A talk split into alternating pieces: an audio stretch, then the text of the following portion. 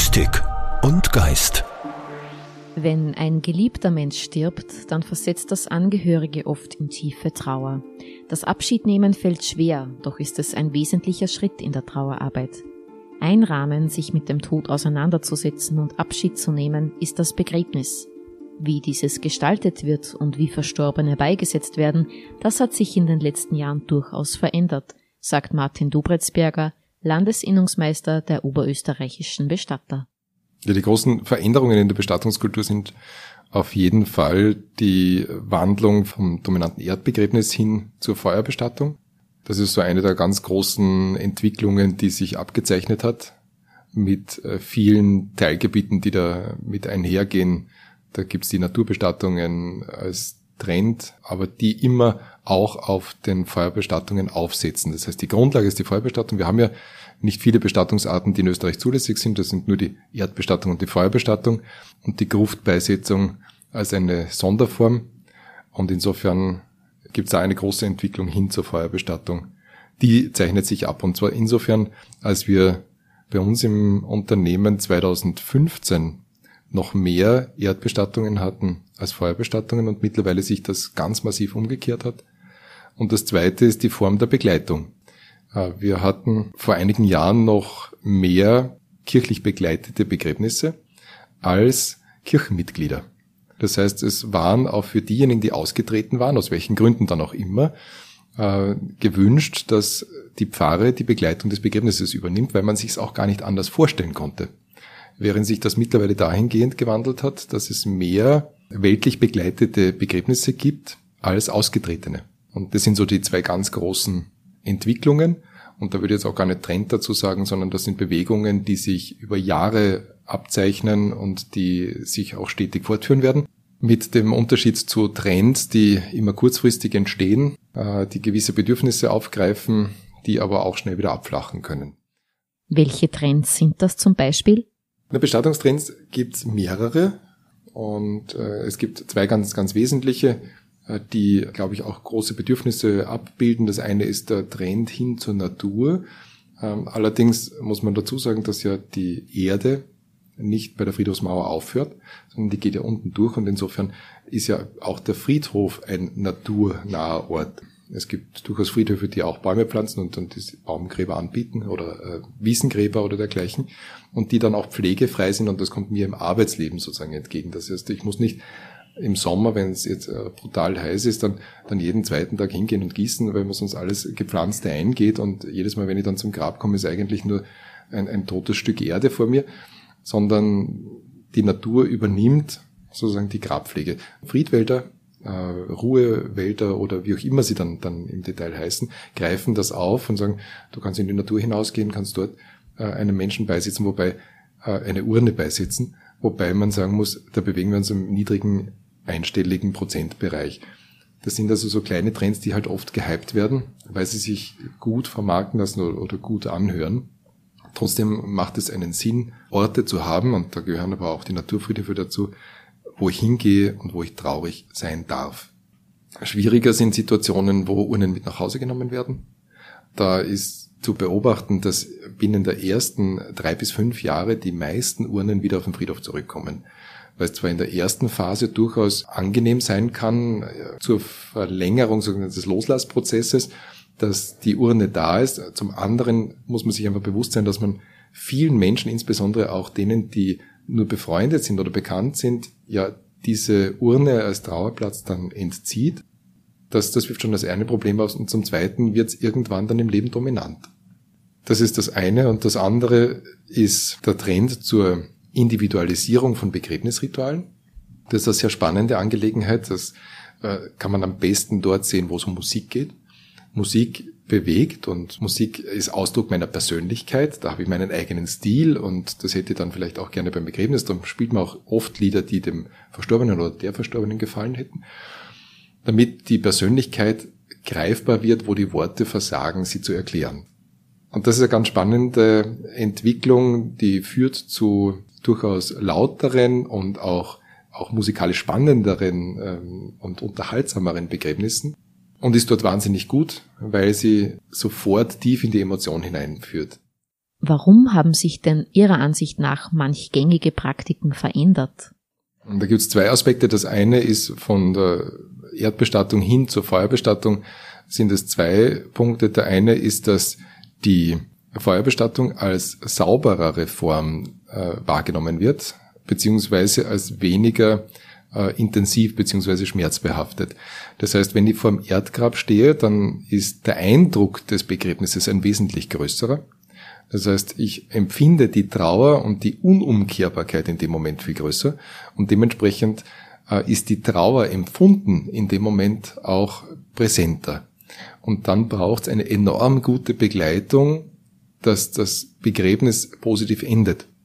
Während bei der Feuerbestattung, da schließt sich ein Tor oder der Sarg wird aus der Kirche hinaus begleitet oder man hat die Urne schon bei der Trauerfeier vor sich, die dann so abstrakt ist, dass aber der emotionale Bezug sich nicht in dem Ausmaß aufbaut. Und da wird es dann als leichter annehmbar empfunden. Das äh, ist zweischneidig, weil einerseits ist es natürlich eine intensive Auseinandersetzung mit der Trauer, ist ja auch eine Beziehungsarbeit.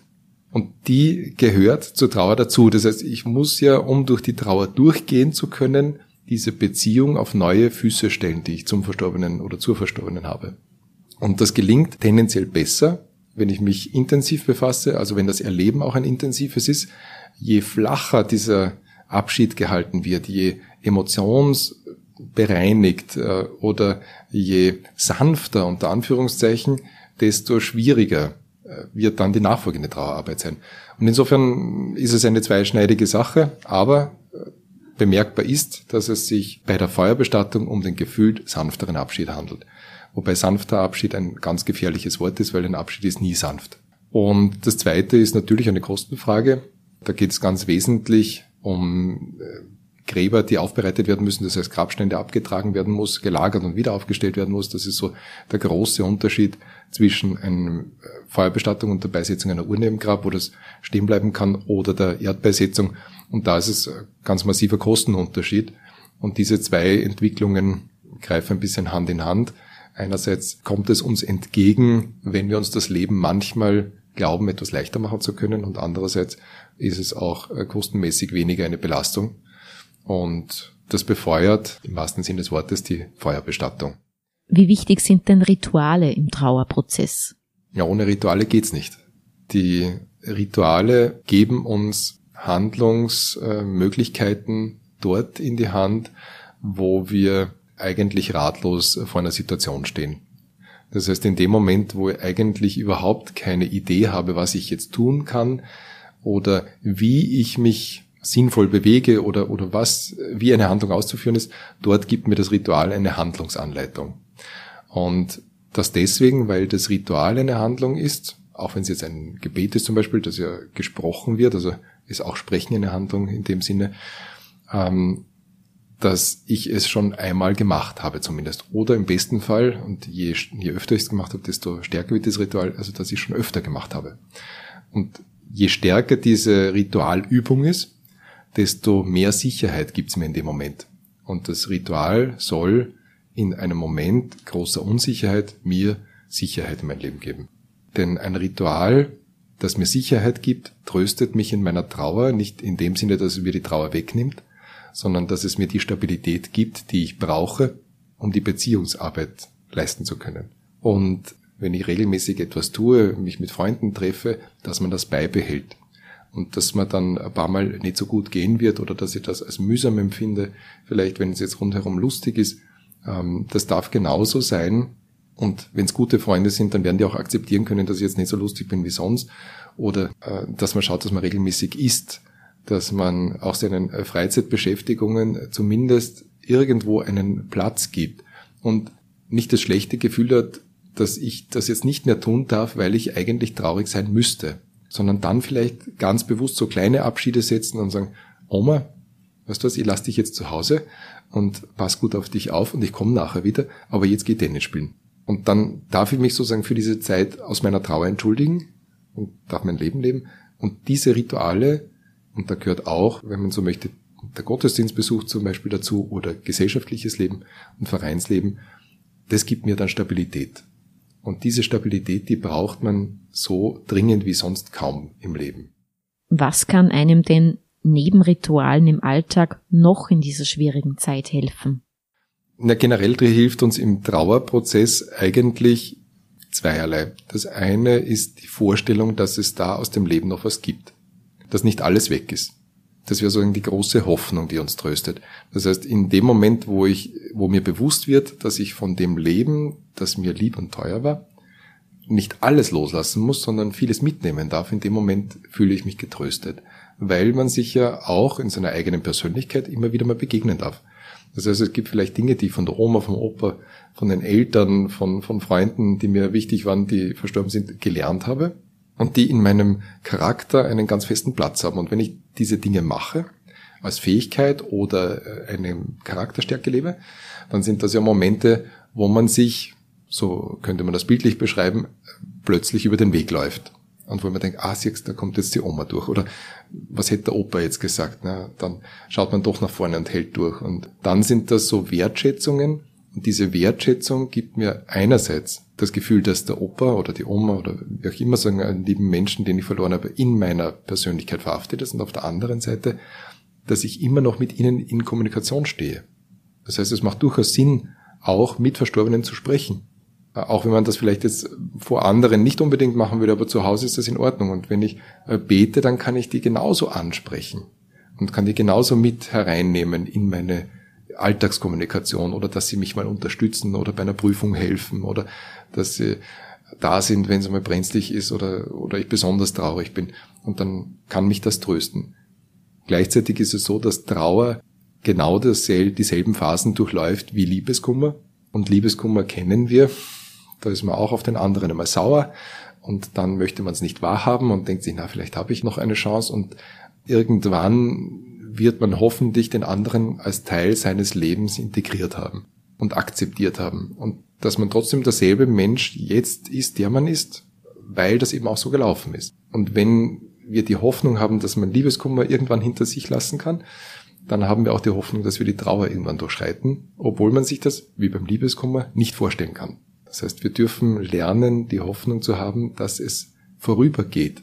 Aber nicht in dem Sinne, dass man es einfach aussitzt, sondern dass es einfach ein Stück weit dazugehört, dem anderen einen Platz im Leben zu geben. Es hilft nichts, die ganzen Fotos zu verbrennen und so zu tun, als wäre der andere Mensch nicht da gewesen. Weil der Mensch ist ja Teil unseres Lebens. Den zu verleugnen würde heißen, ich verleugne einen Teil meiner Persönlichkeit. Und dementsprechend gilt es, Räume zu schaffen. Und das ist jetzt durchaus auch materiell gesprochen, also einen Raum in meiner Wohnung, in meinem Zimmer, in meinem Garten, wo auch immer, der mit diesem Menschen für mich ganz verbunden ist. Und den kann ich pflegen, den Raum. Und dort ist die Trauer verortet. Und dann gibt es nämlich neben diesem Raum noch einen Freiraum für mich, der auch von der Trauer frei sein darf. Große Problematik ist da zum Beispiel Weihnachten. Wenn jetzt vor Weihnachten jemand stirbt und ich denke mal so, und wie feiern wir das erste Mal dieses Fest jetzt ohne diesen Menschen? Und dann ist es schön, wenn es einen Ort gibt, wo ich sage, da essen wir einen, Keks, äh, einen Keksteller und da trinken wir Glühwein, weil das hat die Oma immer gemacht oder, oder was auch immer wir machen. Und, und das machen wir ganz bewusst in der Erinnerung und dann bleibt das dort stehen und dann gehe ich das Fest feiern. Und dieses Fest darf dann auch gefeiert werden. Und die Oma, die ja ihren Platz hat, oder der Opa, der seinen Platz hat, die ist mir dann nicht böse, wenn wir dann fröhlich sind. Also dieses Nebeneinander von, von Trauer und Leben, das ist ganz wichtig. Menschen trauern unterschiedlich. Was Trauernde brauchen und welche Bedürfnisse da zum Vorschein kommen, fasst Nicole Leitenmüller, Trauerbegleiterin in der Diözese Linz, zusammen. Ja, da fallen mir gleich mal drei Stichwörter ein, nämlich das Wort Zeit, Raum und Liebe. Was meine ich damit? Zeit ist, also Trauer ist individuell. Jeder braucht unterschiedlich viel Zeit für die Trauer, zur Bewältigung der Trauer, des Todesfalles oder was auch immer passiert ist. Wichtig ist der Trauer im Alltag auch immer Raum und Platz geben. Also wenn es mich überkommt, wenn Gefühle hochkommen, dass das so sein darf, dass das in Ordnung ist, dass man das annehmen kann. Und das dritte ist die Liebe, dem Ganzen immer in Liebe zu dem stehen. Also nicht mit Wut oder mit Ärger, das kann natürlich auch passieren, aber das Ganze so annehmen, wie es ist und da ist halt die Liebe das beste Rezept dafür. Wie wichtig ist es denn überhaupt zu trauern? Es ist ganz wichtig zu trauern, denn es gibt manche Menschen, die möchten gerne die Trauer vertagen. Das ist vielleicht für kurze Zeit auch möglich, aber irgendwann holt einem das ein. Also der Trauerprozess ist ganz wichtig für jeden einzelnen Menschen. Der ist natürlich individuell. Bei dem einen dauert es länger, bei dem anderen dauert es weniger lang. Aber wichtig ist, dass man sich für die Trauer so viel Zeit gibt, wie man braucht. Welche Bedeutung hat das Abschiednehmen in dem Zusammenhang? Und das ist ganz wichtig, wenn es die Möglichkeit gibt, also wenn das ein natürlicher Tod ist und kein Unfalltod, wo der Mensch entstellt ist, nämlich das Begreifen, den Mensch noch einmal angreifen. Wenn er dann verstorben ist, der wird dann steif, der wird kalt, also das Begreifen, dass die Organe nicht mehr arbeiten, dass es keinen Pulsschlag mehr gibt, also damit das auch das Herz, die Hand und das Hirn verstehen können, der Mensch ist tot, da gibt's keine Organe mehr, die schlagen oder keine Lebensfunktionen mehr. Oft betrifft uns ja der Tod eines Menschen nicht direkt, sondern jemand aus dem Umfeld, zum Beispiel der Nachbar oder die Arbeitskollegin, hat einen Angehörigen verloren. Wie können wir Mitmenschen in der Trauer begleiten bzw. unterstützen? Ganz wichtig ist einmal, was macht mir als Mensch aus, welche Erfahrungen habe ich schon damit gemacht. Ich persönlich bin ein Mensch, äh, der da geradlinig und offen auf jene Menschen zugeht.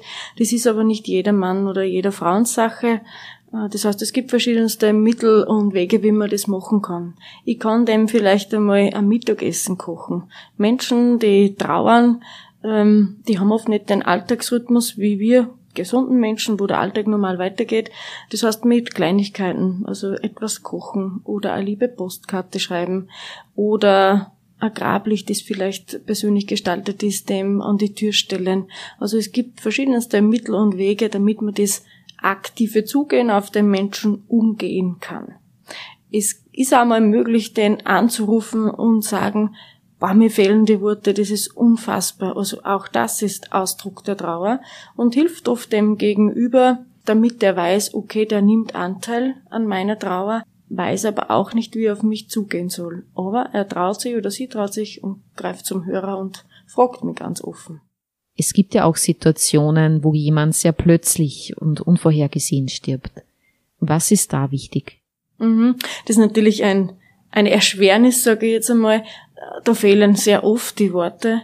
Aber auch das ist gut eben auch zu artikulieren. Und da ist es noch einmal wichtiger, wenn man sich das nicht offen ansprechen traut, eben, dass man so Kleinigkeiten oder einen Brief schreiben, wo umsteht, ich denke an dich. Es ist auch unfassbar für mich. Also der Trauer Raum und Zeit geben, das auch kundtun.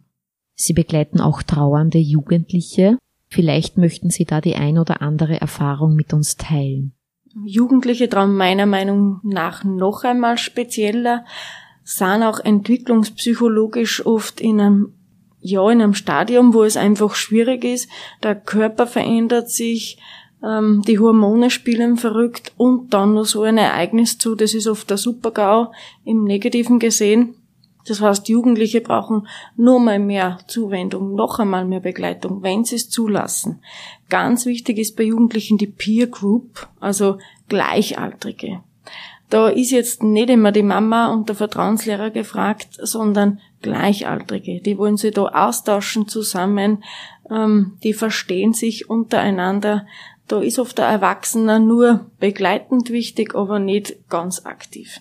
Ich persönlich habe schon viele Trauerfälle mit Jugendlichen begleiten dürfen und jeder Einzelne ist natürlich unterschiedlich und individuell.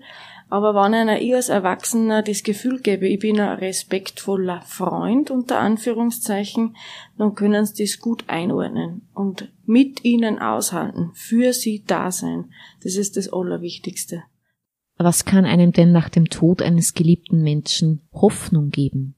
Ja, für mich gibt's da immer die Bibelstelle. Es bleiben Glaube, Liebe, Hoffnung, diese drei, aber am größten ist die Liebe. Und ich finde, das ist das Schöne, was uns auch die Hoffnung geben kann. Der Mensch ist zwar physisch nicht mehr da, wir können ihn nicht mehr angreifen, aber wir haben ihn ganz tief in unserem Herzen verankert. Also die Liebe zum Menschen hört niemals auf, auch wenn er nicht mehr da ist.